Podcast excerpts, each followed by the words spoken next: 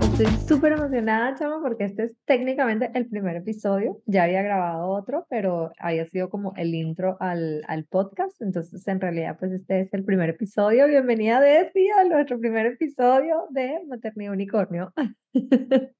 Gracias, además, honradísima de poderte acompañar en esta oportunidad.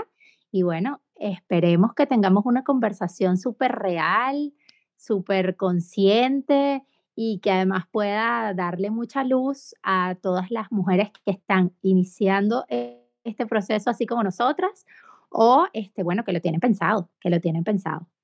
Claro que sí, claro que sí. Bueno, yo creo que podríamos arrancar esta conversación un poco como setting the tone, ¿no? Este, yo quería que conversáramos, eh, o sea, quería que tú fueras la primera invitada porque la verdad es que cuando yo quedé embarazada, muy genuinamente como que nunca en realidad pensé en el posparto, como que sí tenía una amiga muy cercana que este, había tenido psicosis posparto y bueno, claro, como ella se le presentó en un espectro bastante más este, agudo que el promedio, pues yo dije, a mí no me va a pasar eso. O sea, creo que naturalmente pues todas decimos, no, pues yo, yo no voy a caer ahí.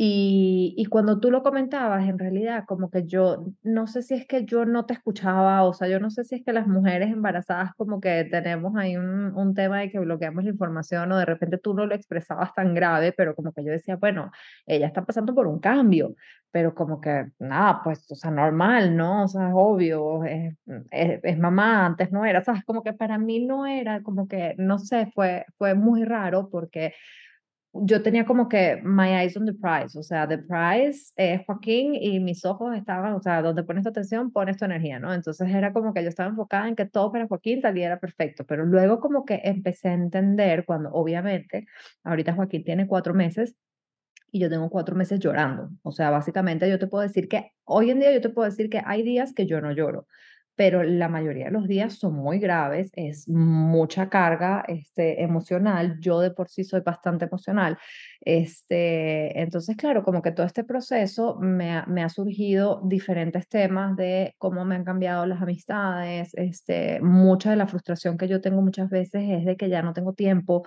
y es como que no es que no tenga tiempo, sino que es que no tengo tiempo para mí, entonces como que entro en esta dicotomía de, ¿sabes? De, que, de, de, de la pérdida de la, de la libertad.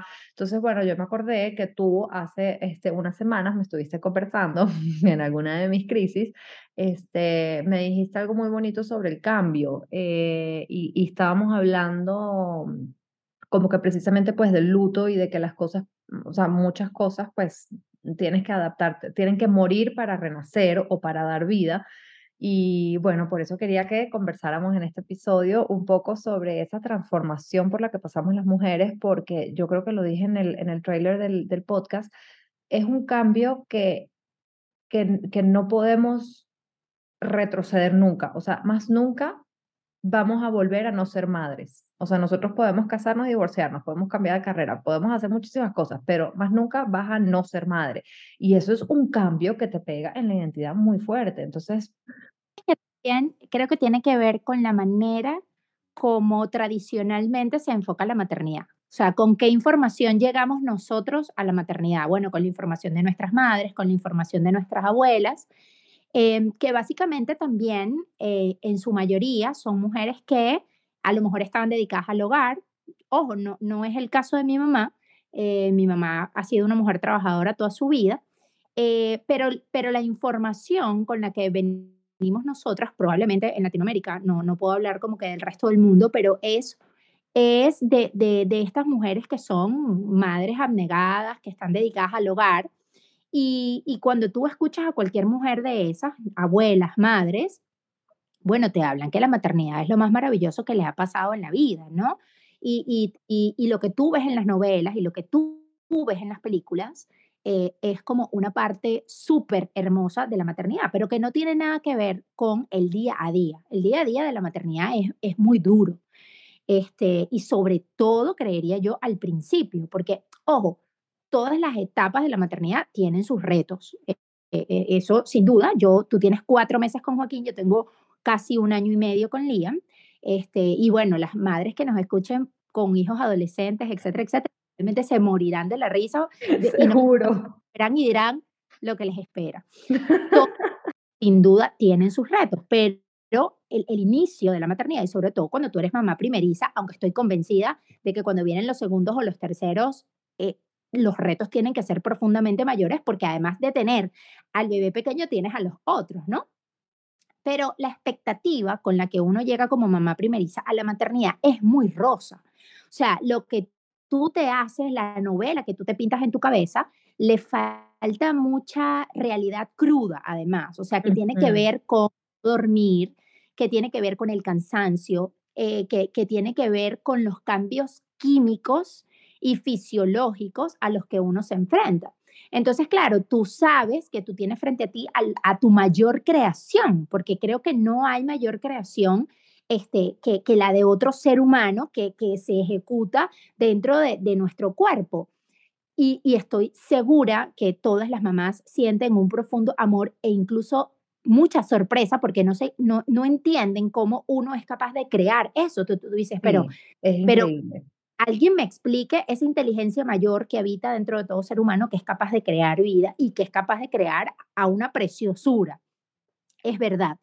Pero este, yo no sé, como dices tú, si es que eso se olvida o es que creo que, que las cosas que van ocurriendo a medida que va pasando el tiempo son tan bellas y tan hermosas eh, que, que, que luego estos días todas las mujeres, porque yo siempre pregunto cómo vuelven a quedar embarazadas y cómo tienen otro bebé después de esta Es que eso se olvida. Yo debo estar, o sea, yo estoy convenzo que eso se olvida, pero la verdad es eso, o sea, yo creo que es entre la cultura y, y, la información que hemos recibido previo a encontrarnos con esa maternidad, eh, es muy rosa. Y, oye, no, no, no nos dicen que también hay, hay unas cosas bien retadoras y bien difíciles, que van a pasar, sin duda, como todo en la vida, todo pasa, pasan las psicosis, pasan las depresiones postparto, pero creo que es muy importante lo que tú dices, es muy importante eh, entregar esta información y que las mujeres sepan, eh, bueno, que la maternidad es bien retadora, es bien, bien retadora porque es un proceso de transformación y como, y si tú vas a ciegas a ese proceso de transformación, bueno, tú no sabes qué reacción vas a tener. Y a lo mejor sorprende de tal manera que tú dices, epa, ya va, esto no era lo que yo me esperaba. Y yo creo que muchas mujeres hemos pasado por esa situación y esa situación deprime porque tú te estás encontrando con una realidad que no era lo que tú tenías en la cabeza. Entonces sientes frustración, sientes rabia, eh, confusión, no entiendes por qué estás así, no entiendes por qué te sientes así. O sea, tú dices, pero se supone que debería ser mi, mi momento más feliz de la vida, ¿por qué yo siento esta rabia? ¿Por qué yo siento esta frustración? Bueno, por la desinformación. Porque y además sientes que eres la única que está pasando por eso. O sea, tú dices, además hay algo malo en mí, o sea, yo soy la única mala madre en este mundo porque yo me siento así. Y es como que, porque yo lo hablo con otras personas y yo veo que todas tienen una maternidad color rosa y yo digo, yo de verdad me voy a ir al infierno. O sea, ¿cómo puede ser que yo piense esto? Y empieza como una espiral de culpa.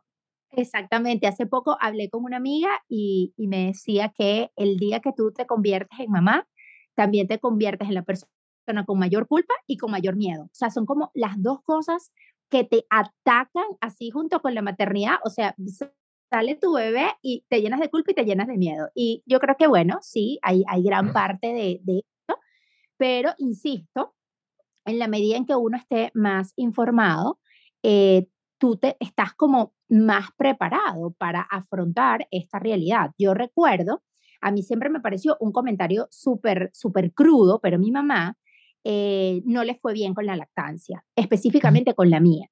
Y entonces ella me dice, olvídate de la musiquita y de pensar o sentir que cuando tú te pegas al bebé, aquello es lo más maravilloso que te ha pasado en el mundo. Eso puede que sea más adelante, pero la primera vez no lo es es horrible y uno grita y uno siente dolor. Y yo, por supuesto, claro, cuando yo escuché a mi mamá decir eso, dije, wow, con razón, tengo, he tenido que ir a hacer todas las terapias. Mi madre me rechazó en un primer momento, pero luego que tuve a Liam la entendí, porque la lactancia los primeros días es súper fuerte y por eso es que todo el mundo tiene que tener el acompañamiento de una dula o de una madre con experiencia en lactancia, porque evidentemente si no hay buen agarre, si no hay buena postura y etcétera, etcétera, pues hay mucho dolor. Entonces, este, y bueno, uno a veces cree que es una vaca lechera y resulta que no es así. Entonces, vienen una cantidad de cosas que bien, bien difíciles de manejar. Y, y, mm, y yo recuerdo que, wow, mi mamá fue súper realista conmigo y yo no me lo tomé bien al principio, hasta que me convertí en madre y dije, mi mamá tiene toda la razón. La eh, tenemos que llamar, la tenemos que entrevistar. Claro, yo, por ejemplo, o sea, hoy por hoy, con un año y tres meses que tiene Liam, eh, yo todavía sigo amamantando. Y, mm, y, ahorita en este mismo momento no sufro porque lo amamanto, más bien a veces creo que, que es, es como una comodidad para mí porque yo sé que cualquier situación la puedo resolver con la teta, sin embargo yo ya estoy como cansada, ya siento que, que no disfruto tanto, pero definitivamente los primeros días fueron difíciles, o sea, yo, yo me dolía, se me rompieron, este, yo sentía dolor y, y, la dula me decía, tranquila, lo vamos a solucionar poco a poco, este, y con todo el, el, la rotura de mis pezones me tenía que extraer leche y yo decía, ¿por qué yo estoy pasando por esto? O sea, ¿por qué? ¿Quién me a mí a pasar por esto? Entonces, súper normal y hay que normalizar esa sensación. Porque el tema es que hay, habemos mujeres, porque me voy a involucrar, eh, wow, que, que, a veces emitimos juicios eh, a, a, otras madres como con mucha facilidad. Entonces es como, ¿y por qué tú dices eso? ¿Y por qué tú piensas eso? Oye, mira, porque estoy pasando por un momento difícil, porque tengo muchos días sin dormir, porque tengo los pezones rotos, o sea, hey, que una mujer, que una madre y sobre todo primeriza sienta esa confusión y sienta todo ese, ese mixed feeling, es lo más normal del mundo. Entonces, no tenemos por qué asombrarnos o poner cara de susto cuando escuchamos a una madre expresarse de esa manera, porque es que eso también se siente, así como tú sientes una gran ternura cuando ves a tus hijos, también sientes mucho, mucho dolor, mucha tristeza y, y, y, y muchos sentimientos que no necesariamente son, bueno, los más positivos y los más agradables del mundo, pero eso viene en el paquete de la maternidad. Claro. Acabas de mencionar un tema que es el, tema de la lactancia, que en sí tiene muchísimas aristas y nos podríamos pasar tres horas hablando de la lactancia, pero creo que el tema de la lactancia exclusiva también como que me lleva, o sea, hay un tema de libertad, la pérdida de libertad. O sea, como que yo me sentía, ya no tanto, ya, ya he, aprendido un poquito cómo manejar los horarios, pero al principio yo me sentía demasiado esclavizada.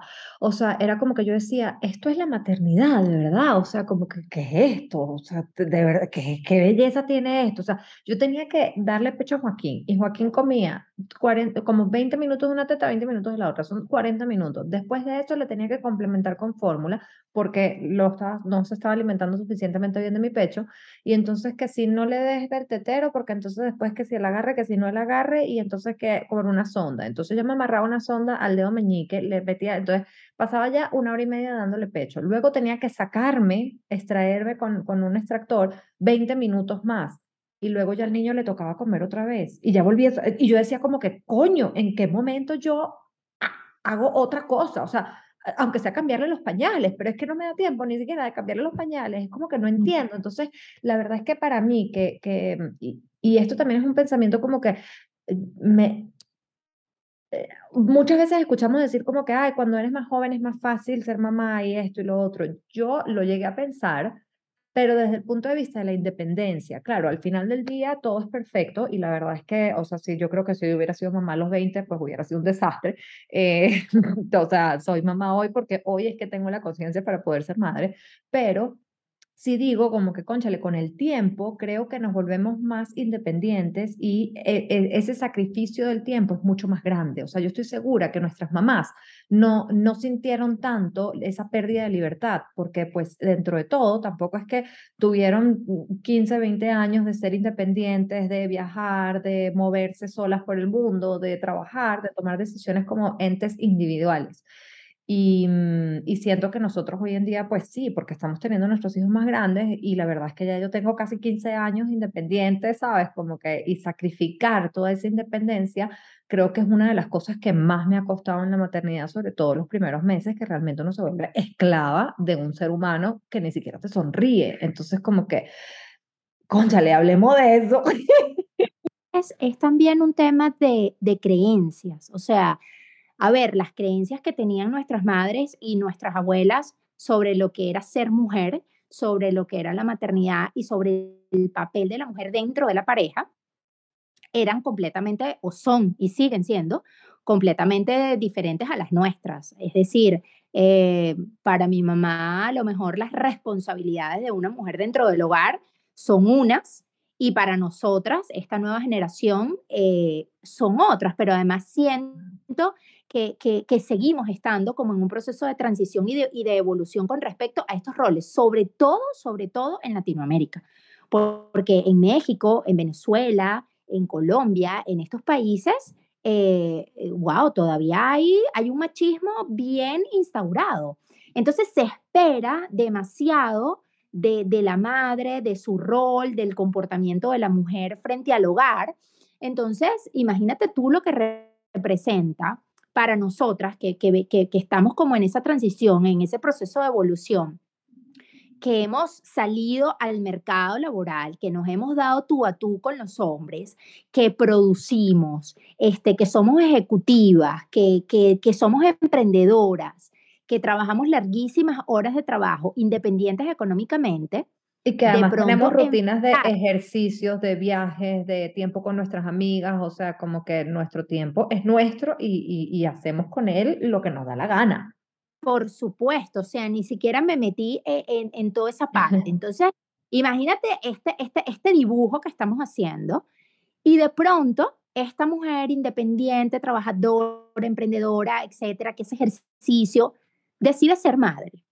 Entonces, ya no tienes el mismo tiempo para trabajar, ya no tienes el tiempo para hacer ejercicio, porque además lo primero que uno abandona es el tema del ejercicio Em, este, y, y, ya no tienes es, esa misma, es, ni, no solamente el tiempo, sino la disposición, porque uno está tan agotado y tan cansado. Exacto, las ganas. ni el más mínimo deseo de abrir la computadora y de mandar un correo electrónico. O sea, tú, o sea, tu cerebro está en un estado de supervivencia que dice, o sea, o me acuesto a dormir esta media hora o estos 15 minutos, o bueno, me va, voy, voy a colapsar. Entonces, la realidad es que eh, el, proceso para estas mujeres eh, modernas, que somos todas nosotras, es sumamente duro y es sumamente difícil. Y lo que comentábamos, y lo que yo te comenté, que además lo he estado leyendo en muchísimas cuentas de Instagram, eh, el duelo por el que pasamos. Yo creo que para mí esa ha sido una de las cosas más difíciles de poder sobrellevar, yo recuerdo que, que hablaba también con otras amigas que me decían, tienes una crisis de identidad muy fuerte porque dejaste de ser una persona para convertirte en otra y no había como mucho, yo pensé que yo lo iba a manejar muchísimo mejor. O sea, yo, yo, mi Pero tú sabías, o sea, tú sabías que se venía una crisis de identidad, tú más o menos tenías ahí como una idea un, un, un, proceso de transformación. Incluso estando embarazada, escuché un podcast de Erika de la Vega, ahorita no recuerdo exactamente con qué persona era, pero allí hablaban de que la maternidad era un proceso de reinvención. Okay. Y, y, yo trataba de entenderlo. Yo, yo, yo decía como que, bueno, sí, o sea, es una reinvención, pero ¿qué tanto? Eres tú, pero ahora ¿qué reinvención puede haber allí? Bueno, por favor, entrevísteme ahorita para explicarles cómo es la reinvención. O sea, es súper profunda, es súper profunda, porque, porque tiene que ver con, con un cambio de rol y de, y, y, mm, y de prioridades en la vida de la mujer. Eh, tu prioridad era, bueno, mantener tu cuerpo, comer bien, eh, producir, ser productiva, atender a tu pareja, estar pendiente de cosas de la casa, etcétera, etcétera. Y luego todo eso se transforma y uno tiene que tratar de encontrar un balance, pero es al principio es muy difícil y uno tiene que, que encontrar un balance entre proteger y cuidar a esa criaturita que en defensa y necesita, por supuesto, de ti, pero entonces no abandonar del todo a tu pareja, pero entonces seguir pendiente de las cosas de la casa y eventualmente si tienes que trabajar o tienes algún emprendimiento eh, o eres independiente en el tema profesional, eventualmente lo tienes que retomar. Entonces es, es muy complicado porque eso sí no hay ningún taller ni ningún curso que te lo expliquen cómo hacerlo. Entonces, profundamente doloroso porque tú estás dejando de ser algo, alguien, para convertirte en otra persona y no sabes cómo hacerlo. Entonces allí hay, eh, eh, tú te sientes como muy perdida porque tú dices, pero ¿por dónde empiezo a organizar esto? Si ni siquiera tengo tiempo para cepillarme los dientes. Entonces, claro, eh, a veces las personas que nos acompañan, nuestras parejas, nuestras madres, hermanas, etcétera, no, no, no entienden esa parte y entonces sienten que de pronto uno se está como que ahogando en un vaso de agua. Claro, evidentemente uno está inmerso en esa situación y a eso le sumas todo el tema hormonal, toda esa sensibilidad que está a flor de piel porque uno no descansa y uno no duerme, bueno, que uno siente que la vida se acabó allí. Tú dices, bueno, mira, o sea, yo no voy a poder con esto sí se puede eventualmente. ¿Tú sentiste eso? O sea, tú, tú llegaste a momentos en los que decías, no puedo con esto, ¿qué hago? ¿Cómo, cómo lo devuelvo? O sea, ¿dónde está la etiqueta de evolución? Porque yo a veces estaba amamantando a mi bebé y estaba con el celular en la mano tratando de responder un mensaje que en todo el día no había podido responder de la oficina. Y yo decía, yo sentía muchísima culpa porque yo decía, no voy a poder seguir siendo la directora general de la compañía. No voy a poder, o sea, no, no puedo ni siquiera responder un mensaje de WhatsApp de una persona que me está preguntando una cosa de la oficina. Entonces, yo decía, bueno, mira, se acabó, voy a tener que poner mi cargo a la orden, no voy a poder con esto, esto es demasiado. Y además de eso, cuando terminaba de acostar al bebé, decía, necesito, aunque sea bañarme, para poder agarrar el celular y continuar. Entonces, claro, nadie te, nadie te enseña cómo, cómo tú vas a poder crear ese balance. Claro, con el tiempo, con las semanas, con los meses, uno va encontrando y por supuesto con la ayuda. Yo de verdad que este, doy muchísimas gracias porque yo he tenido muchísima ayuda, pero si hay una recomendación que yo pueda hacerle a las madres, es que de verdad en ese momento necesitamos la mayor cantidad de ayuda y de apoyo bien sea, o sea, la red que tengas, bien sea de mamá, de hermanas, de amigas, eh, de alguna persona que si está en las posibilidades de contratar, toda la ayuda es, necesaria. Uno cree que uno va a poder con todo, pero la verdad es que mientras menos ayudas tienes, más cuesta arriba es. Y en ese, en ese tema de la ayuda, yo no sé cómo lo has tenido tú, porque a mí, por ejemplo, Mauricio de repente me dice, oye, pero necesitas ayuda con tal cosa. Y o sea, como que yo tengo sentimientos encontrados, porque muchas veces digo, necesito ayuda, y luego digo, pero es que si contrato a alguien que me, como que cuando vienen mi mamá o mis hermanas, eh, yo vivo en México y no tengo familia aquí, y mi esposo es peruano y tampoco tiene familia aquí, o sea, nosotros estamos prácticamente solos, más allá de nuestros amigos, ¿no? Pero como que ayuda de familia, pues no tenemos. Cuando vienen mi mamá y mis hermanas, eh, o sea, yo soy feliz porque pues a ojos cerrados le encargo al bebé y como que tráemelo cuando necesite comer y ya está pero sí hubo una época donde yo le decía a Mauricio como que yo me siento demasiado sola, porque claro, las amistades como que van evolucionando y pues la verdad es que uno no tiene tanta, como decías tú antes, ni disposición, ni tiempo, ni, ni energías para, para estarse movilizando y además movilizarse, eso es un paréntesis, eso, movilizarse los primeros meses o por lo menos el primer mes para mí era como que todo un drama porque había que mover un coche con un montón de cosas y era como que yo no quería salir ni darle la vuelta a la cuadra, o sea, era como traumático salir este, ya hoy en día como que uno le agarra el, el, flow a la cosa y ya se vuelve más práctico, pero entonces, claro, a uno se le hace súper complicado salir y, y, y, y yo sabía que necesitaba ayuda, pero como que me daba culpa contratar a alguien, porque yo decía, chévere, se lo doy a mi mamá porque pues es la abuela y, el, el amor es casi que el mismo que le puedo dar yo, pero, pero no, como yo voy a contratar a un extraño para que cuide a mi bebé. O sea, no se supone que lo mejor que puede tener, puede tener mi bebé es, es lo que yo le doy, como que, ¿sabes? Al principio de la conversación te dije, la maternidad llega, como me dijo una amiga, con un, un bolsito de culpa y un bolsito de miedo, porque te da terror dejárselo a alguien terror. y sientes horrible porque tú quieres ir a trotar 30 minutos o porque quieres o porque necesitas sentarte frente a la computadora o porque necesitas hacer una videollamada o porque necesitas tener una reunión de trabajo.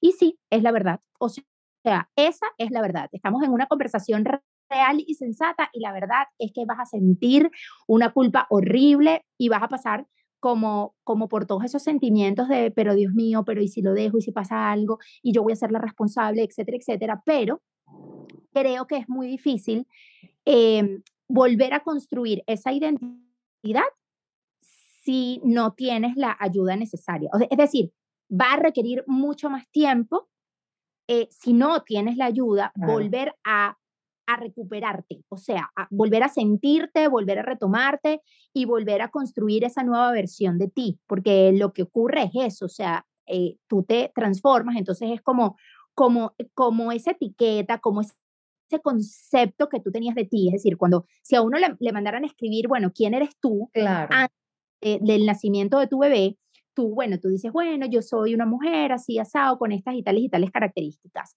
Si tú vuelves a hacer esa descripción postparto, tú ya te defines de una manera completamente diferente. Entonces, eh, para tú volver a crear ese concepto de ti, de esa persona que tú realmente eres, bueno, es muy difícil hacerlo al mes, a los dos meses, incluso yo creería que a los cuatro meses todavía es muy pronto.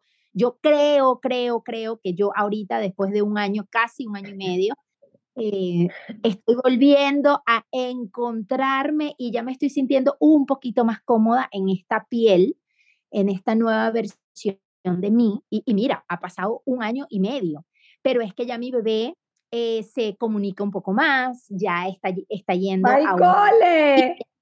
Yo ya salgo este, y se lo dejo a una señora que, gracias Dios mío, me ayuda acá en la casa el bebé la adora, ella este, lo adora también, entonces yo eh, de pronto salgo y me, me ausento de la casa dos, tres horas para hacer ciertas cosas y entonces ya yo me estoy sintiendo otra vez eh, nuevamente como, bueno, ok, sí, estoy retomando eh, toda esa independencia que yo tenía, pero ahora esa independencia, que no es como la de antes, es una independencia que viene cargada de el bebé ya habrá comido, cómo se estará portando, este, me, me, extraña o no me extraña, será que quiere que le dé pecho cuando llegue, o eh, entonces es una independencia completamente diferente a la de antes. Y estoy segura, porque yo, yo recuerdo muchas amigas que me decían, bueno, duerme bastante porque después de que tengas al bebé no vas a dormir. Y la verdad, bueno, es un poco dramática porque uno sí eventualmente duermes, pero no duermes con la profundidad de antes, pero no duermes con, con la tranquilidad o, o, de la manera tan relajada que antes, porque bueno, yo antes dormía, caía un palo de agua y ni me enteraba. Y ahorita yo duermo y escucho un mínimo ruido, además que duermo con un monitor al lado de mi mesita de noche y escucho un mínimo ruido, me despierto. Entonces, eh, lo que quiero decir es que con ayuda eh, de otras personas, y si de pronto tienes también la suerte de tener una pareja muy colaboradora, que también conozco de esos casos maravillosos de, papás que están como muy involucrados este, en, en todo lo que es la, la, la, paternidad, pues bueno, también te puede servir muchísimo, pero eventualmente necesitas ayuda y necesitas confiar. Yo creo que hay una palabra muy importante y es confiar. Confiar en tu bebé, confiar en las personas que te ayudan, confiar en tu pareja y, y definitivamente es es la manera en la que poco a poco uno va a ir recuperando y va a ir construyendo esta nueva versión. Pero con ayuda es muchísimo más fácil, más rápido. wow, eh, porque tienes la oportunidad de, comenzar a hacer actividades que a lo mejor eh, tienes meses o mucho tiempo que no haces. Claro. Y hablemos un poquito de, sí, de esta como, como la, el, el luto no, no sé si llamarlo luto social, pero como que el luto de comunidad, porque yo siento que yo también era socialmente una persona antes de mi bebé y recuerdo que hace, bueno, varias veces le he dicho a mi esposo, cada vez que se va mi mamá, particularmente cada vez que se va mi mamá que no viene a visitar, le digo, es que me siento tan sola, porque es que claro, yo, yo al final de cuentas, o sea, al final del día como que digo, yo soy una tipa preparada, con una buena educación, con mucha experiencia profesional, este, viajada, con conocimientos, independiente. Y la verdad es que hoy en día eh, mi cabeza es o sea, una maraña de pensar eh, los horarios de comida del niño y cuadrarlo con las siestas y este, en mi cerebro pasa todo el día eh, la imagen del pañal con caca. O sea, como que yo digo como que en serio toda esta preparación para esto, como que, y luego entonces no tengo conversaciones adultas porque pues paso todo el día sola en la casa prácticamente. Mi esposo trabaja de la casa, pero pues él está trabajando y, y yo paso todo el día a, a Google, o sea, no, no, qué, qué, qué, qué, pérdida de sentido de sociedad y de comunidad. Es como, Dios mío, me siento que me, que me mudé, claro, porque además a mí me pasa que yo no tengo familia o sea, aquí en México, como que yo digo, ah, bueno, se lo dejo un ratico y me voy a cenar, como que si salimos a cenar con amigos es como que, bueno, hay que traer al bebé, ¿sabes? Como que, entonces también no, no podemos estar saliendo todos los días porque no lo vas a tener durmiendo en un restaurante todos los días, entonces sí hay como que esa pérdida de sociedad eh, que la verdad es que me ha pegado, me ha pegado un poquito, pues, y, y, muchas veces me pregunto, un poquito bastante, la verdad, y muchas veces me pregunto como que si de esto se trata la, la, maternidad, o sea, de que tengo que sacrificar todo mi tiempo para entonces ahora simplemente criar a otra persona, o sea, si es así, pues díganmelo y nada, y lo asumo, porque ya estoy metida en este rol, pero, pero como que en qué momento uno lo empieza, a, ¿sabes? Como que a disfrutar porque lo empiezas a integrar a él, a tu vida, en lugar de tú a, adaptarte a la vida del bebé, que es muy sacrificado. Creo que hay algo de eso. O sea, al principio eh, es muy duro. De hecho, te iba a comentar, bueno, cuando te toca lanzarte al mat y pasar todo el día eh, jugando y no solamente siendo a gugu, gugu, gugu, sino tirada en el piso jugando, bueno, ahí vas a decir, de verdad, de verdad, de verdad. y sí, sí, es muy sacrificado. Al principio súper, súper sacrificado y creo que con el tiempo, como todo, que todo pasa, eh, va, va mejorando. Pero sin duda, sin duda, sin duda, yo creo que sí es muy importante en esta conversación tan genuina y tan real decirle a la gente que sí. El nivel de entrega, el nivel de todo lo que tenemos que dar en la maternidad los primeros meses es súper, súper fuerte. Y creo que como no nos los dicen, entonces llega uno a ese estado de frustración. Eh, pero la realidad es que sí, y eventualmente va pasando, va pasando en la medida en que los hijos crecen em, y se convierten en personas más independientes, pero, pero eso ocurre bien adelante. O sea, los niños necesitan de, de nuestra supervisión, de nuestro acompañamiento, de nuestra presencia. Em, y eso es un nivel de entrega muy, muy, muy grande. O sea, muy grande y por eso es que yo creo que es importante que la gente lo sepa. Si quieres ser una madre consciente, si quieres estar presente, si quieres dar tiempo de calidad, el nivel de, entrega es muy grande, muy, muy, muy, muy grande. Y eso implica que eh, pues tienes que sacrificar tu vida social. Yo también me he aislado muchísimo. imagínate, me he aislado además de, de todas las amigas solteras y no madres que tenía. Claro. Eh, ahora paso al clan de las mamás, pero resulta que el clan de las mamás están igual que uno. O sea, tampoco tienen tiempo para compartir. Tú mandas un mensaje a una madre y te responde un pocotón de horas o de días después, disculpa que no lo había visto, que no sé qué. Y bueno, tú entiendes que también está eh, eh, en esa corredera, ¿no? De hecho, creo que ninguna mamá te responde entre las 7 y las 9 de la noche porque esas son las horas en las que todo el mundo está durmiendo los bebés. Entonces, esa hora no podemos hablar, tiene que ser antes o después. Por lo menos lo tenemos claro. La vida se convierte en eso hasta que eventualmente los niños están grandes y bueno, probablemente tú puedes ahí retomar otro tipo de cosas y otro tipo de, de, de, de, compañeros, de amigos, pero sin duda, sin duda, sin duda, hay un aislamiento eh, social. Em, y bueno, creo que la gente que está a tu alrededor probablemente lo entiende, a pesar de que uno lo anhela y lo extraña. Pero también esas personas como que te dan tu espacio o por lo menos claro para que tú puedas vivir con tranquilidad esa, esa etapa que es súper demandante y súper fuerte. Claro, pero sí hace falta, o sea, conversaciones adultas, pues sí, sí llega un punto de la semana donde digo como que... Por eso, y por eso es que de la ayuda, porque en la medida en que tú tengas esa ayuda, siempre y cuando te sientas cómoda, por supuesto, ¿no? Porque hablamos de toda esta mezcla de emociones y de sentimientos, pero en la medida que uno tenga ayuda, uno también puede tener esos escapes, esas válvulas de escape que te van a permitir siempre volver al equilibrio, porque es importante retomar y volver al balance, al equilibrio, para uno poder dar lo que uno tiene. O sea, si uno no está en equilibrio y uno no está en balance, es muy difícil que le podamos transmitir eso a nuestros hijos. Y lo importante es que ellos crezcan en ese estado de balance y de equilibrio para que se acostumbren a estar así. Claro, y al final yo creo que también, o sea, hay muchos estilos de maternidad y hay muchas personas y muchas personalidades. O sea, yo tengo amigas que han soñado con ser madres, o sea, nos graduábamos de la universidad y yo soñaba con tener un trabajo y viajar por el mundo y ser lo más independiente y productiva que había, y ella soñaba con tener bebés. Y así fue, o sea, cada una vivió su sueño. Yo siempre quise ser mamá. O sea, yo, yo, la maternidad para mí era, era como, como algo seguro. O sea, yo, yo sabía que yo eh, quería ser mamá lo que pasa es que yo no, no entendía eh, la magnitud del compromiso y de la dependencia y del apego que implicaba la maternidad. Entonces, claro, frente con algo y, y, con un proceso de transformación que no entendía y en el que no me sentía para nada cómoda. A lo mejor, como dices tú, y yo creo que es completamente válido y respetable, hay mujeres que sí, que se sienten como más cómodas porque además tenían como muy claro para dónde iban.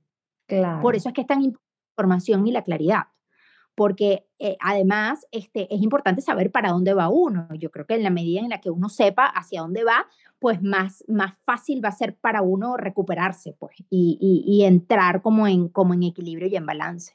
Claro, exacto. O sea, yo de repente digo, ah, para mí, no sé, es más fácil montarme en una bicicleta porque pues me encanta montar bicicleta y salir a rodar y meterme en una carrera de 80 kilómetros pero pues para otras personas tengo amigas que les da miedo montar bicicleta, ¿sabes? Como que siento que para, para, para muchas personas pues hay procesos que se le vuelven más fácil y, y, para otras no, y la verdad es que en eso yo me he hecho mucho espejo contigo porque yo siento que tenemos una personalidad muy de desesperaditas, por decirlo de alguna manera, eh, en la que te queremos estar en un constante hacer, hacer, hacer y como que tenemos en la cabeza una, un concepto de productividad que no sé si está bien o está mal, si es correcto o no, pero pues un, un, concepto de, de, productividad que de repente no se alinea tanto a lo que es, como dices tú, los primeros meses de, la maternidad, porque productividad para mí hoy en día es el bebé durmió a sus horas, hizo tanto popó, cambié tantos pañales, tuvo tantas comidas, eso es productivo, porque al final del día pues yo estoy ahí, dale que dale detrás del niño, pero pues en mi cabeza el concepto de productividad es otro. Hay, hay quiebre de, de, paradigma, de creencia este, sobre lo que es ser productivo, eh, sobre lo que es ser exitoso, sobre lo que es ser eficiente, o sea, y todo eso forma parte de esa transformación. Entonces, eh, a ver, eh, sí, o sea, qué más productivo para nosotros que nuestros bebés hagan la siesta para que se puedan acostar temprano y descansen y así nosotros poder tener unas horitas para poder hacer este Zoom. Por Dios, más productivo y más exitoso si logramos que nuestros bebés se acuesten a la hora que nosotros tenemos planificado. Tiene que ver también con un tema de control. A ver, nosotras somos mujeres y las mujeres en líneas generales somos como muy controladoras y la, en la maternidad no puedes controlar nada, o sea, nada, absolutamente nada. Entonces, a ver, este, es retador, es difícil, pero se logra. Y en la medida en que haya más información y, y más conversaciones como esta, lo vamos a hacer bien y muchísimo mejor. Muchísimas gracias, Desi. Bueno, nada, yo creo que esto puede ser el, el wrap up de esta primera, de este primer episodio. Te quiero muchísimo y gracias por estar aquí. Seguro que te vamos a tener de vuelta. Claro que sí, siempre a la orden para seguir conversando y seguir ayudando y apoyando a todas las mamás que se sientan así como nosotras. Así que les mando un abrazo y gracias a ti por la oportunidad y el espacio.